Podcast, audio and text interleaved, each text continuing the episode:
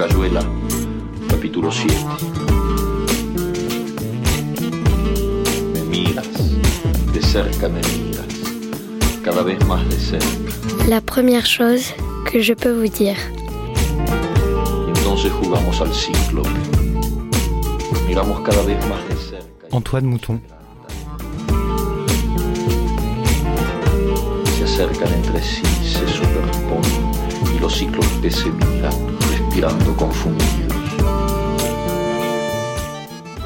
La première chose que je peux vous dire n'est pas nécessairement la première chose que je vois. Entre voir et dire, il y a tout un dédale. On trouve l'issue du langage sans se souvenir de ce qu'on a vu. On dit tout autre chose. Parfois même on dit sans avoir rien vu. Alors c'est dire qui nous mène à voir. De temps en temps on parvient à voir le silence, c'est plutôt rare, comme Dieu ou le Dahu.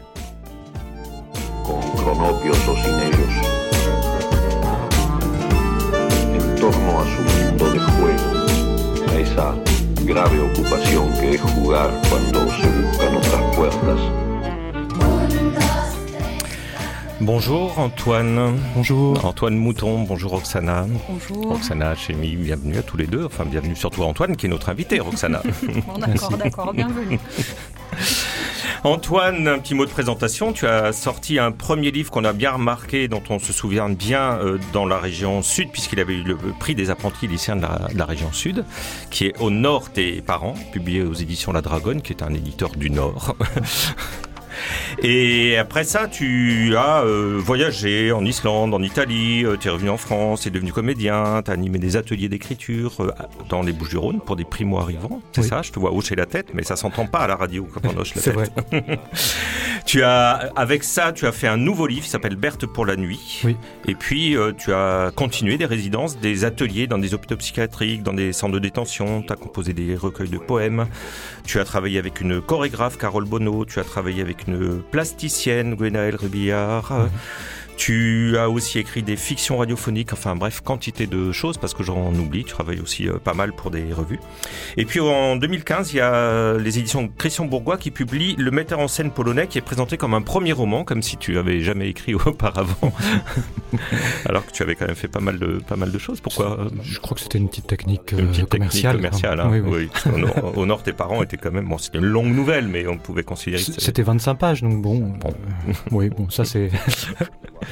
petite stratégie euh, éditoriale. Et tu travailles au théâtre de la Colline à, Paris. Tu es libraire. Oui, oui, oui. J'étais parce que ça fait un an que. Que tu as arrêté. Euh, bah, quasiment, oui. Oui, enfin, il n'y a plus de librairie. bah, Il n'y a, il y a plus de plus de théâtre, théâtre, surtout. surtout.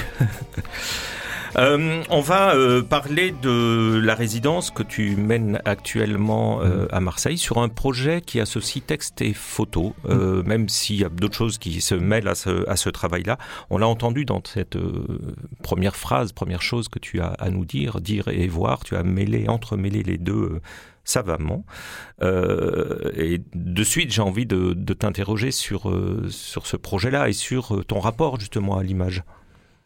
Bah, c'est- précisément l'objet de, ce projet, c'est tenter de bah, tenter de voir, mais tenter de voir ce qui dans voir euh, m'amène à écrire ou comment je pourrais écrire quelque chose qui serait comme voir. Moi, c'est toujours quelque chose qui m'a qui m'a intéressé parce que euh, j'ai pas la sensation d'une grande différence, même si c'est clairement une différence de, de, de matière, d'outils, enfin de même d'énergie entre euh, prendre une photo Ouais.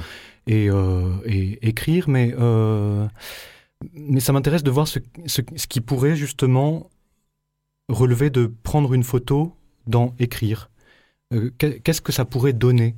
En fait, je me suis toujours beaucoup intéressé à l'espèce de perméabilité qu'il peut y avoir entre, entre des pratiques, parce que j'ai jamais trop. euh, par exemple, quand je, enfin, si je cherche à écrire, je, je, je pense pas seulement à ce que j'ai lu, c'est-à-dire, je pense à ce que j'ai vécu, mais je pense aussi à des films, je pense Mmh. aussi à, à des pièces de théâtre, et, et donc il y a toujours une question de trouver le, euh, non pas une équivalence, mais, mais comment ça fait dans l'écriture, cette chose-là qui est peut-être très spécifique à la photographie, mais peut-être pas. Peut-être qu'on peut trouver des, des transpositions, des passages entre, Mhm. entre un- une pratique et une autre. Alors, c'est c'est ta pratique euh, d'écriture, mais est-ce que c'est aussi ce que tu souhaites provoquer chez le lecteur ou la lectrice, c'est-à-dire donner à voir par l'écrit, par une technique euh, qui est très différente de celle de la photo, mais qui est quand même provoquer des, images, euh, essayer de donner euh, l'équivalent d'instantané photographique à, travers l'écriture? Ben, justement, hmm, ça, ça a été la première réponse où je me suis dit, au fond, c'est ça, c'est-à-dire que qu'est-ce qui serait photographique dans l'écriture? Ça serait donner à voir. Et maintenant, je m'interroge plus sur euh, parce que je pense qu'on peut.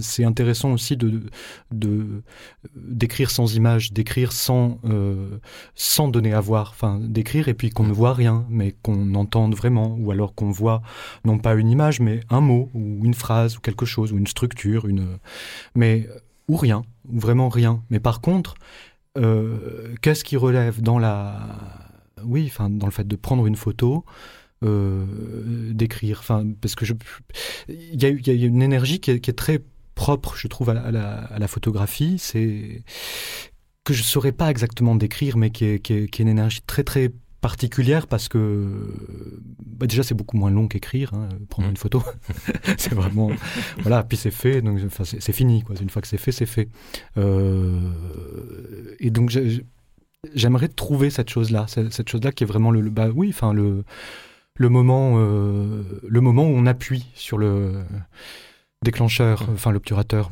pour, euh, mais dans l'écriture. Ça, ça, provoque des images Roxana. Est-ce que tu as l'impression que la pratique de, de, la photographie fait quelque chose avec ta pratique de l'écriture? C'est-à-dire, dans ta note d'intention, tu dis quand tu, que tu prends de la photo quand tu ne peux plus écrire.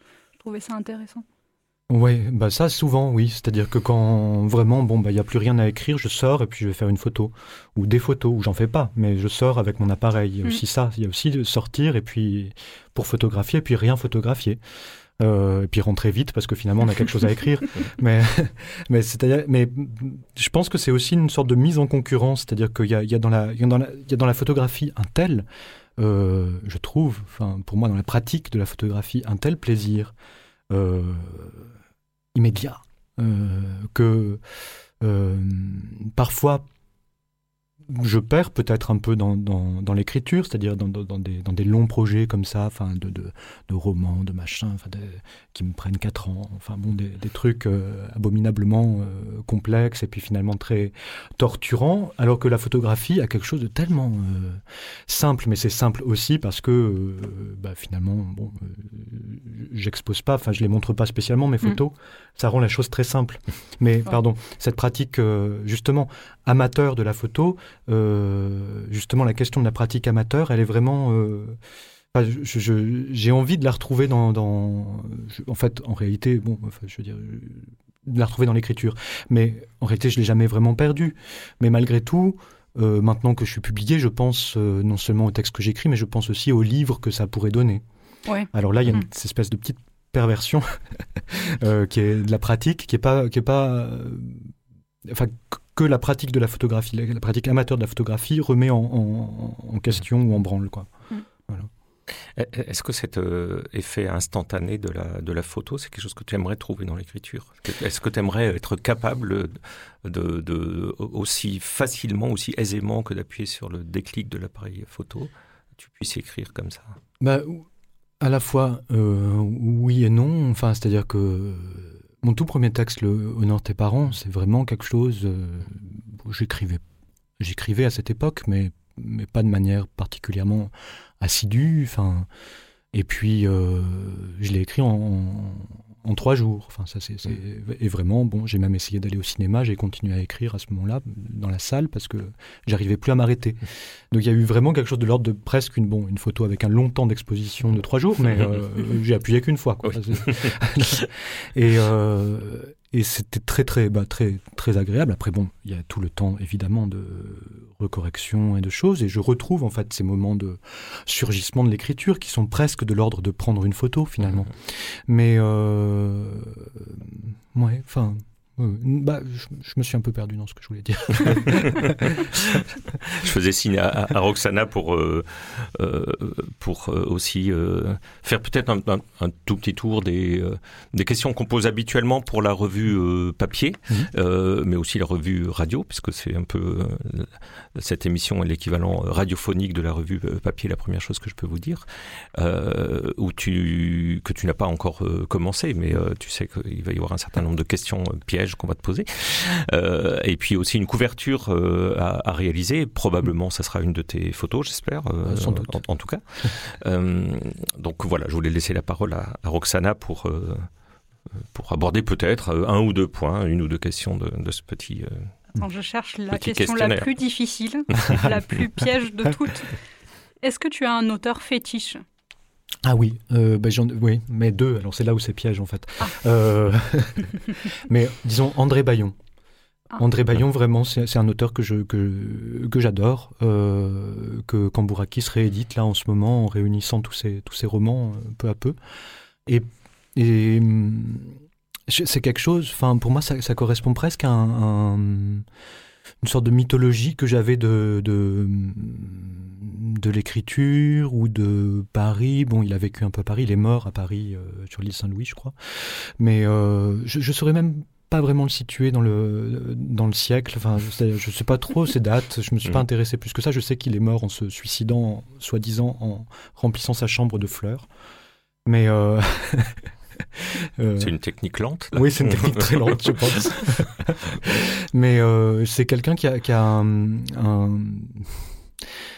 euh, qui, fait passer vraiment beaucoup, beaucoup de mouvements de pensée et de corps dans son écriture. Enfin, c'est quelque chose que j'ai que j'ai jamais retrouvé à ce point ailleurs. Le lien entre corps et pensée, à, ce point incarné dans l'écriture. C'est-à-dire, ça n'arrête pas de, de, basculer. De, il y, a quelque chose qui se passe en fait dans ces phrases qui, qui me qui me séduit vraiment fortement. Et le deuxième? Bah, c'est Daniel Colbert. C'est ah. oui, oui, oui. C'est une poétesse. Là, c'est tous ces livres sont réunis, euh, sont réunis euh, chez, chez, POL. Euh, c'est très, enfin, mais pareil, c'est vraiment la question du corps, c'est-à-dire comment comment écrire avec le corps. Chez elle, je trouve que c'est vraiment là. Enfin, c'est pas la question de l'incarnation, c'est pas exactement ça, mais c'est vraiment la question de comment les phrases passent d'abord dans l'être et dans la vie avant de, de se retrouver bon, sur du papier. Quoi. Et une, une, bonne résolution pour cette résidence alors? Euh, Bah, une bonne résolution pour cette résidence. Ah oui, c'est vrai que ça c'est. ça c'est une vraie question piège. On bah compare à la fin. Hein. On te dira si tu l'as accompli ou pas. bah, je, je, suis pas très résolution, mais. Ah. Bah, disons que c'est vraiment l'idée. Je me suis dit que j'allais écrire peut-être comme je photographie.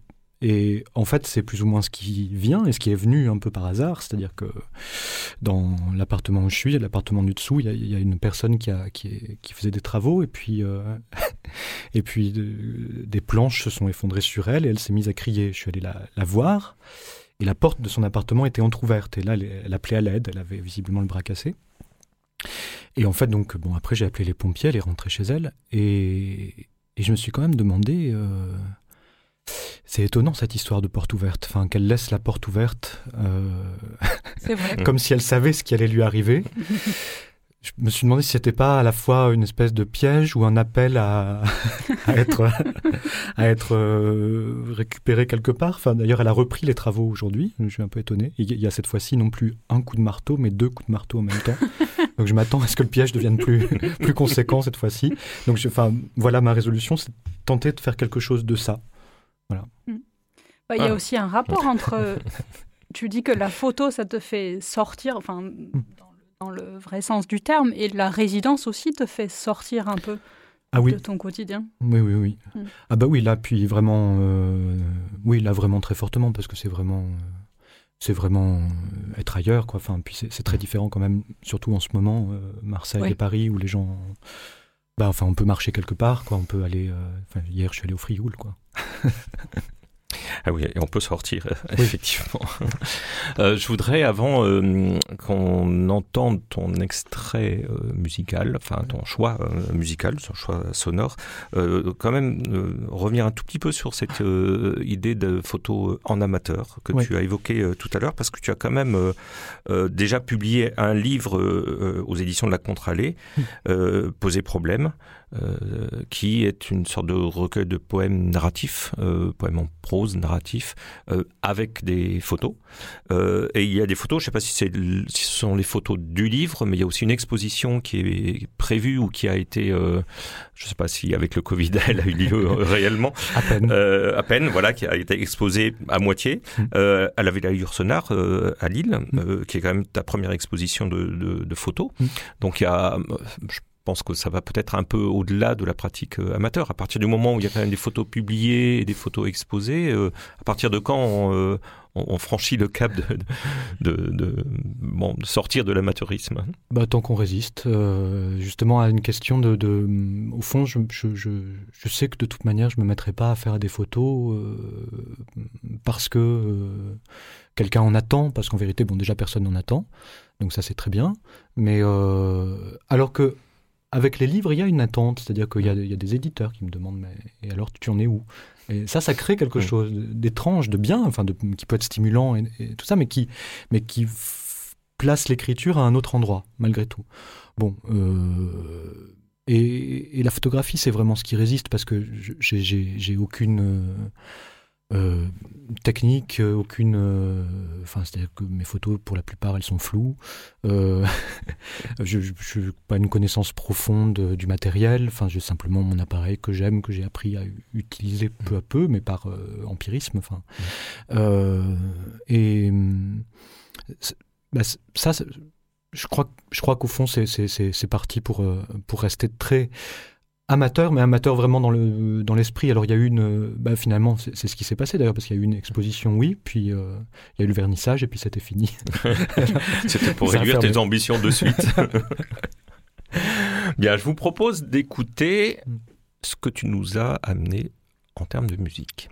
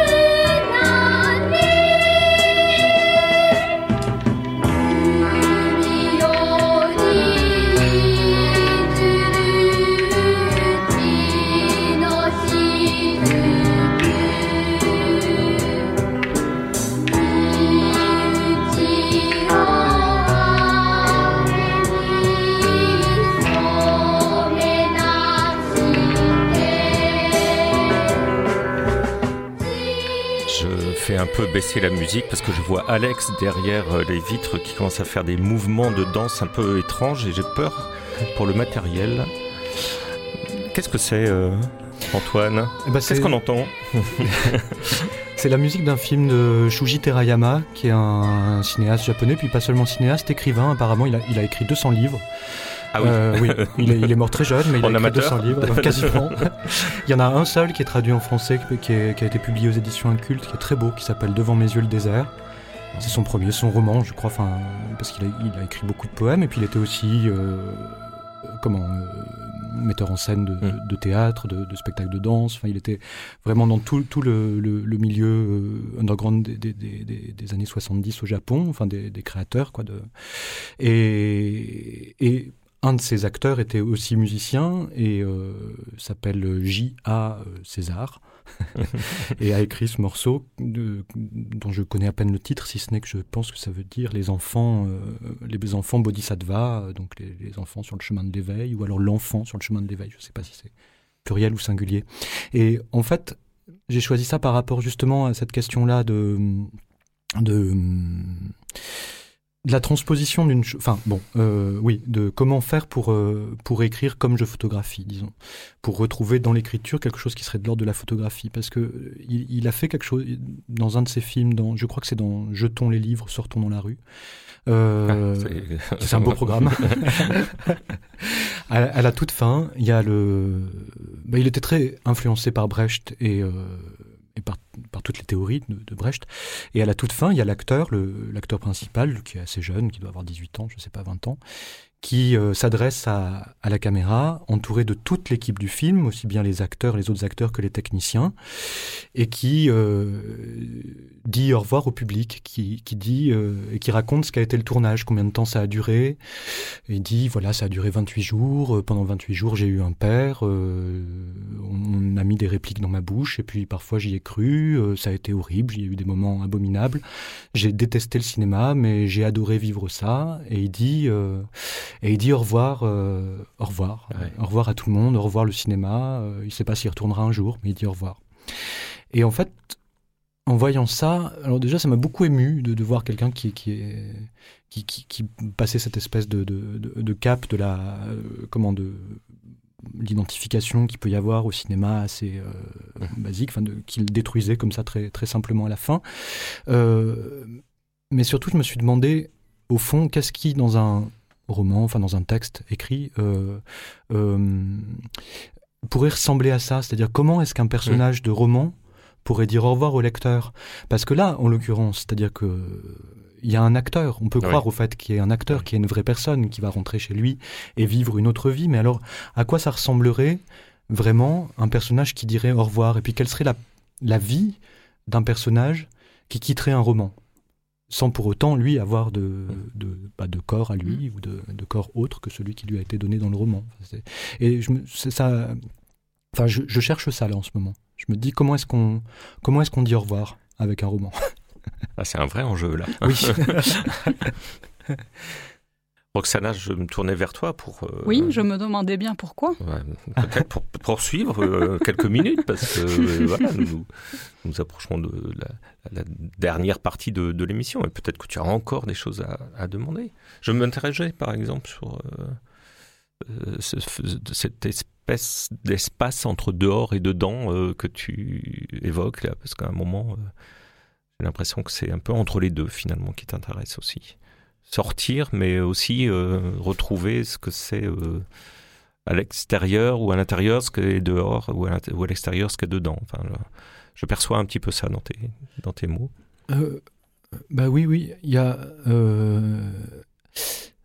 Bah, c'est-à-dire que j'ai l'impression que c'est jamais vraiment totalement dehors ni totalement dedans. Je crois que il y, a, toujours une parce que c'est cette perméabilité dont on parlait. C'est-à-dire que je crois que c'est pas soit la photographie, soit l'écriture. C'est-à-dire que je pense que tout est vraiment mêlé.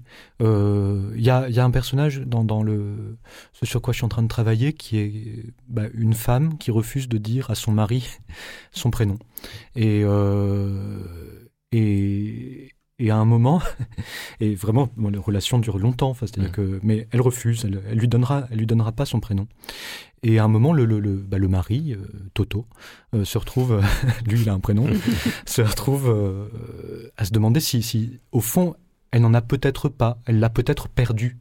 Elle se demande ce que c'est qu'une vie où il se demande pardon ce que c'est qu'une vie où on, où on en vient à oublier son comment on s'appelle et est-ce que dans ce cas-là les, les, les prénoms eux-mêmes ont, ont une vie euh, euh, comment qui échappe à la personne qu'ils désignaient enfin que- que- quel- à quoi ressemble leur vie à, à- à ces prénoms tout seuls débarrassés des, des personnes Oui.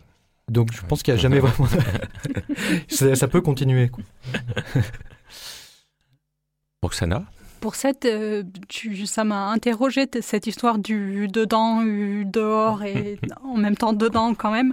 Est-ce que pour, pour explorer ça, il fallait écrire un livre qui est en, en fragments, quoi? Parce que c'est ce que j'ai cru, cru comprendre que le, ce que tu vas écrire, c'est un, un livre euh, pas, pas, pas systématique, disons.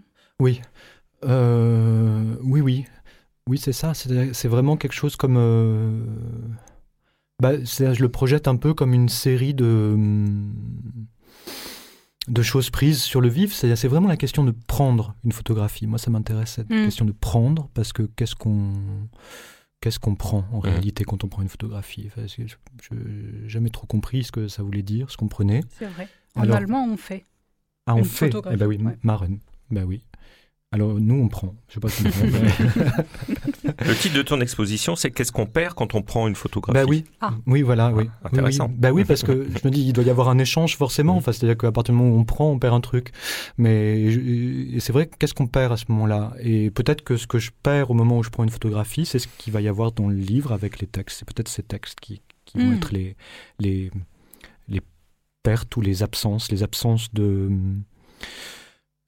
ce qui, ce ce qui se, ah, pardon, mais ce qui euh, défaillit, je sais pas comment on dit, de, de- de la vision, enfin de Ouais. voir quoi. On va faire des ateliers euh, franco-allemands euh, désormais parce que plusieurs fois, euh, justement avec ces euh, euh, comparaisons de vocabulaire, de manière euh, de- parfois de dire certaines expressions euh, aussi simples euh, que celles-ci permettent de, de voir euh, autrement ce, Ah oui, ça ce que- tout. hein. ce qu'on ne perçoit pas d'habitude. Et c'est vrai que sans ton interrogation, euh, qu'est-ce qu'on prend quand on prend une photographie, elle disparaît totalement en allemand, euh, n'existe pas Bah en oui. allemand. On dit jamais Neyman, rien. jamais. Une photo? Oui. Non. Jamais. Ah non, non, non, ouais. pas du tout. On peut prendre Enfin, un sauf appareil si photo. je te vole une photo. Ah oui. Enfin, ouais. en, papier quoi, D'accord. imprimé. Mais non, alors non. Parce qu'en anglais, bon, on dit aussi bien take que make, je pense. Mais... C'est vrai. Même plutôt take, non, que make. Oui, Ouais. oui, plutôt take, quand même aussi, pareil. Ah oui, non, plutôt. mais Je vais vous laisser euh, Oui. débattre sur des questions de, de traduction. J'aurais jamais dû vous inciter à faire ça, mais euh, c'est très bien. Trop tard. Trop tard.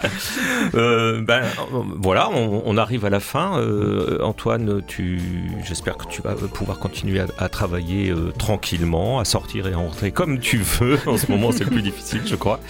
De toute façon, là, ce mois de février, début mars, c'est la première partie de, de ta résidence. Tu reviendras au deuxième semestre euh, 2021 pour euh, poursuivre ce travail. J'espère qu'à ce moment-là, on aura l'occasion de faire quelques rencontres publiques et peut-être à la librairie Maupetit où nous aurions dû être aujourd'hui pour euh, échanger avec, euh, avec le public. Merci euh, beaucoup en tout cas euh, Antoine, merci Roxana. Le prochain invité c'est euh, Thomas Azuelos qui est un auteur, euh, dessinateur et euh, scénariste. Il fait, les, il fait les deux de bande dessinée qui va rentrer dans ce studio dans quelques minutes mais que vous, vous n'entendrez qu'une semaine après cette émission. À très bientôt. Merci. Merci. Me basta cerrar los ojos para deshacerlo todo y recomenzar.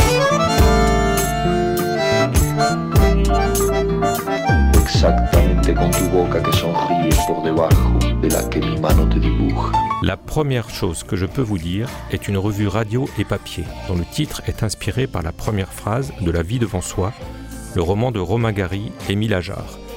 Production Radio Grenouille et La Marelle. Présentation Pascal Jourdana, voix Roxana et Violette. Suivi de production Fanny Pomared à La Marelle et à la technique Alex Papi Simonini.